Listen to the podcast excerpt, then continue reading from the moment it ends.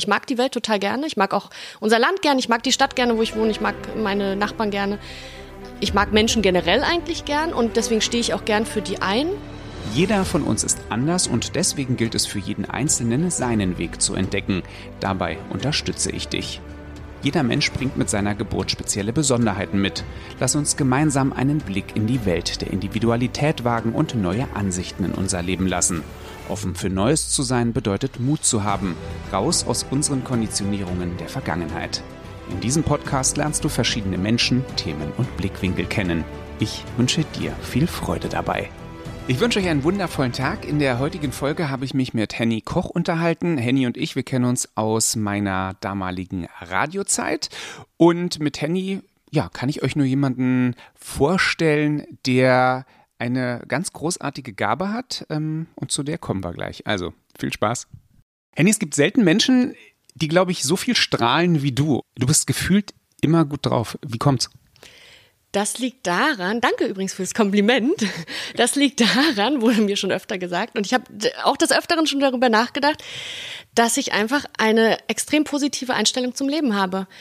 Wodurch die kommt, weiß ich nicht, ob wir später nochmal darauf eingehen. Ähm, ich finde einfach immer irgendwas Gutes in den Sachen, in verschiedensten Menschen, selbst in Menschen, die erstmal vermeintlich vielleicht negativer oder langweiliger oder irgendwas rüberkommen.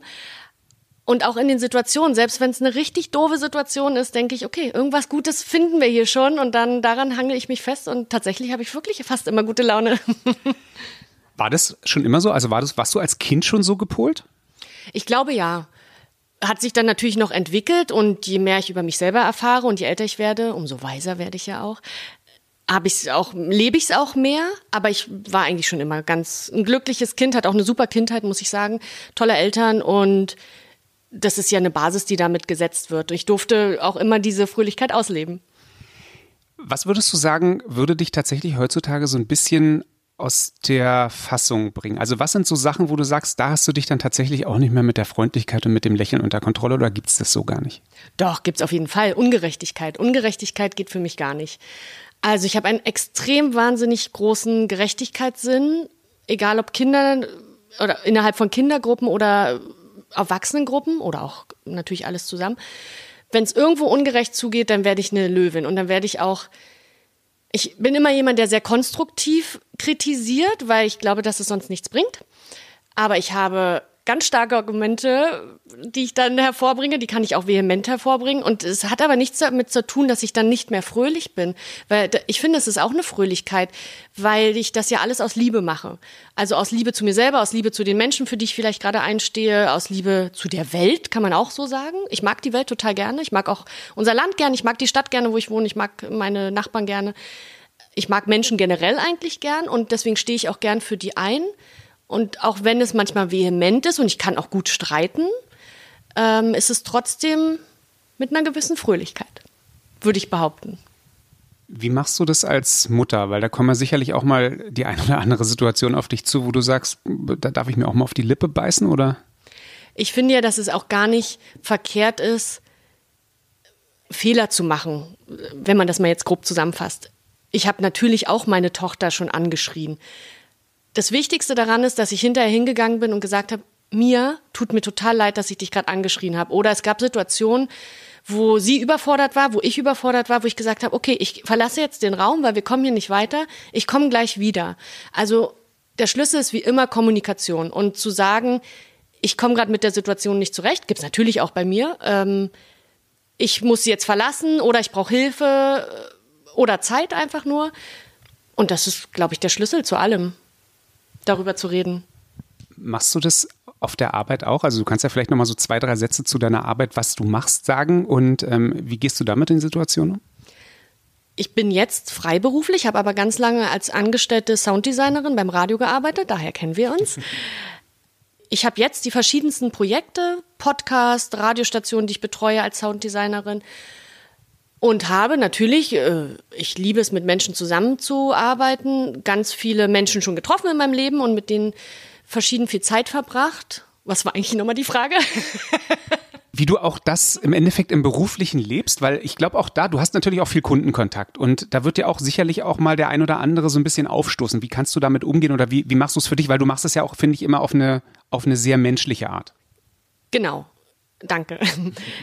Ich glaube, der Schlüssel darin ist mein Charme. Also dadurch, dass ich ja, wie du ja gesagt hast, wird mir ganz oft gespiegelt, so ein gewisses Strahlen habe und erstmal positiv und auch offen den Menschen gegenüber trete, bin ich wirklich. Also ich höre mir jede Geschichte erstmal an. Ich verurteile nicht vorher, sondern höre mir jede Geschichte an, versuche mich in den Background des Menschen reinzuversetzen und kann durch diese Offenheit und diesen Charme, den ich dann habe, trotzdem sehr direkt meine Meinung sagen. Und das mache ich auch. Das wird mir oft gespiegelt, dass es ein guter Schachzug ist. Also direkt zu sein, aber nicht einfach herauszuplauzen und jemanden dabei zu verletzen, sondern so viel Empathie zu haben, dass es mit ja, mit Charme, mit Liebe, mit ja, Empathie eben passiert.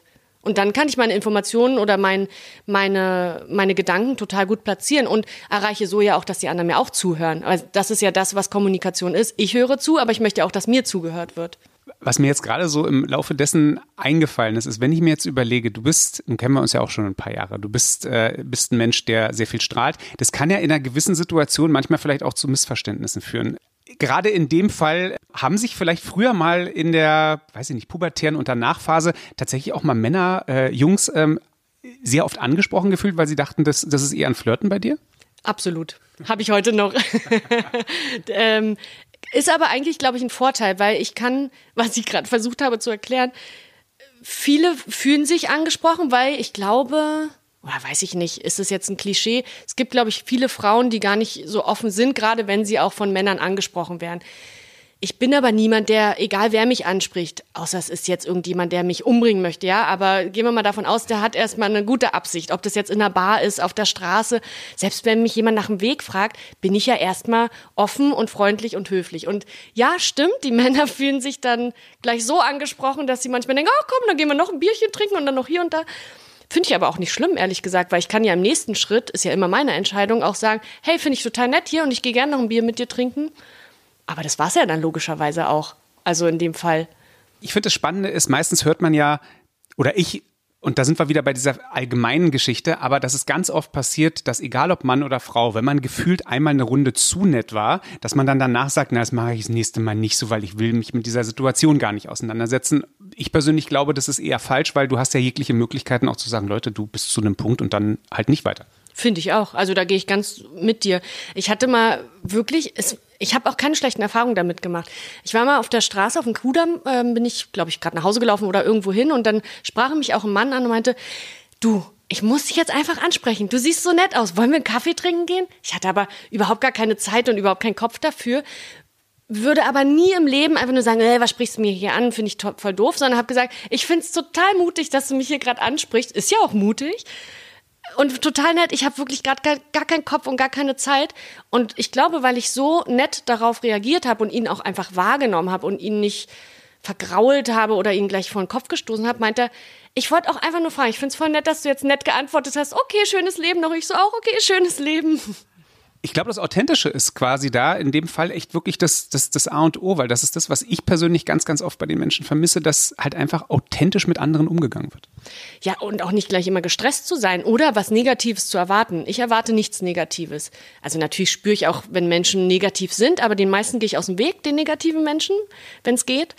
Und ansonsten meine Lebenserfahrung ist, dass die meisten Menschen gute Absichten haben und dass auch immer was Gutes in ihnen steckt. Man muss manchmal ein bisschen gucken und vielleicht auch wühlen, ein bisschen tiefer, um das zu finden. Aber jeder hat es auch verdient, gesehen zu werden. Und die meisten Menschen nehmen sich gar nicht die Zeit, Menschen richtig zu sehen. Jetzt habe ich auch nicht die Zeit, mir alle vier Millionen Berliner jeden Tag anzugucken und mir deren Geschichte anzuhören, obwohl ich gerne möchte. Aber selbst auf der Straße, an der Kasse, beim Tanken, irgendwo, mit höflich, äh, es ist ja nicht mal Höflichkeit im Sinne von, ich habe gelernt, guten Tag und auf Wiedersehen zu sagen, sondern wirklich den Menschen wahrzunehmen. Damit kannst du alle Fassaden einreißen. Meinst du, dass wir alle im Großen und Ganzen teilweise viel zu viel im Außen sind und, und viel zu wenig bei uns selbst? Wenn du meinst, dass man abhängig ist von außen und dass man sich danach richtet, was außen passiert, dann auf jeden Fall. Also meiner Erfahrung nach machen sich viel zu viele Menschen abhängig von der Arbeit, die sie noch machen müssen, von irgendwelchen Emotionen anderer, ganz wichtig. Wenn der eine traurig ist, muss man, ist er auch traurig. Oder ist mein Partner gestresst? Klassisches Beispiel. Bin ich auch gestresst? Dann ist es natürlich, muss man können, schön zu sagen, nein, du bist gestresst. Der Stress kommt nicht auf mich rüber. Kann ich dir vielleicht irgendwie helfen? Ich weiß, es ist eine Kunst, das zu können und man muss viel üben dafür. Aber es lohnt sich. Was würdest du dem einen oder anderen vielleicht sogar als kleinen Tipp mitgeben, um zu sagen, dass man vielleicht mal die Situation, auch wenn man draußen ist oder mit anderen zusammentrifft, vielleicht einfach mal anders angeht als sonst? Weil ich glaube, auch gerade weil du Berlin angesprochen hast, äh, Berlin ist, glaube ich, von außen, wenn wir mal wieder nach einer langen Reise reinkommen oder viele Menschen, die wir kennen, eine echt Stadt, wo viele unfreundliche Menschen einfach sind. Aber genau das ist die Schule. Mhm ich bin ja Berlinerin, Urberlinerin, ich bin hier groß geworden und ich weiß genau, diese Berliner Schnauze, die kann ich auch und ich liebe die auch, weil die einfach ja meine Wurzel mit ist. Wenn du schaffst, dahinter zu schauen, dann findest du ja genau dies, was ich, dann findest du ja genau das, was ich beschrieben habe.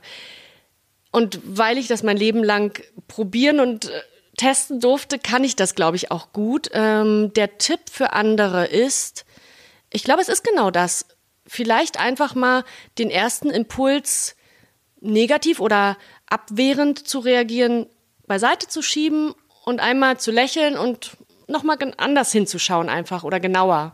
Was ist denn das, was du dir so für die Zukunft wünschen würdest? Für dich, für die Familie, aber auch gerne für die Leute um dich herum? Das, was du schon gesagt hast. Am schönsten und ich glaube am glücklichsten werden wir auch, wenn jeder bei sich ist und weiß, wer er ist, bestenfalls. Sagen wir mal so gut wie möglich und daraus auch seine Entscheidung treffen kann. Also eigene Entscheidung treffen, nicht sich abhängig von anderen machen, schon gar nicht von der Arbeit. Auch wenn Arbeit was Tolles ist, ja, äh, nicht falsch verstehen. Sondern bei sich bleiben, gucken und immer versuchen, das Positive zu sehen. Ist immer besser, als das Negative zu sehen. Du hast ja jetzt nicht nur das Sounddesign, was du machst, sondern du machst ja auch nebenher noch was, wo du jetzt ja so gut wie fast fertig bist, aber auch einfach wahnsinnig viel Erfahrung mit, mm, ja, reinbringst, einfach über Lebenserfahrung und über Weisheit. Hat ganz viel mit dem Körper zu tun. Willst du dazu noch mal ein bisschen was erzählen? Weil ich finde, äh, das ist ja auch was, wo wir beide so ganz gut, glaube ich, miteinander matchen. Du meinst die Ernährungsberatung, genau. Mein Schwiegervater war an Krebs erkrankt und ich hatte schon lange die Idee, mich da noch weiter zu ähm, bilden hab's aber irgendwie warum auch immer, nicht wirklich angegangen. Dann wollte ich ihm aber unbedingt helfen, weil ich glaube, dass die klassische Medizin hier Unterstützung bräuchte. Also Krebs ist nicht nur durch Chemotherapie zu heilen, sondern gibt es ganz viele, nicht nur bei Krebs, sondern bei allen Krankheiten, ganz viele andere äh, Möglichkeiten und Methoden. Habe dann angefangen, die Ernährungsausbildung zu machen, die ich jetzt dann hoffentlich demnächst mal abschließe. Also ich habe alles durch, muss nur noch die Prüfung machen.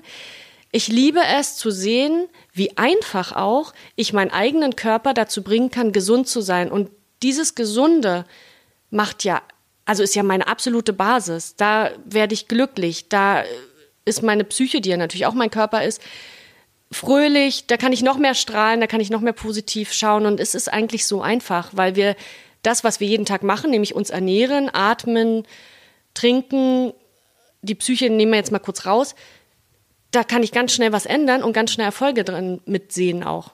Stark. Neben dem, ich meine, es ist ja auch wahnsinnig viel Lebenserfahrung. Ich meine, ich weiß es bei dir, also eigentlich brauche ich die Frage ja gar nicht stellen, aber du hast auch viele, viele Sachen, probierst du logischerweise auch erstmal für dich aus und äh, guckst dann, was passiert, oder? Genau. Genau. Also so wie du das ja auch machst, klar, ich, wenn ich von der Sache oder ich lese eine Sache oder kriege irgendeine Information darüber, dann will ich ja auch wissen, was ist da dran. Und so wie ich auch Menschen nicht verurteile vorher, nehme ich die Information erstmal neutral, probiere sie selber, wenn ich kann, an mir aus.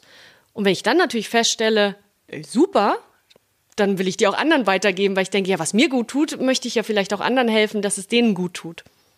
Was würdest du sagen? Thema Individualität ist ja eins der großen in dem Podcast.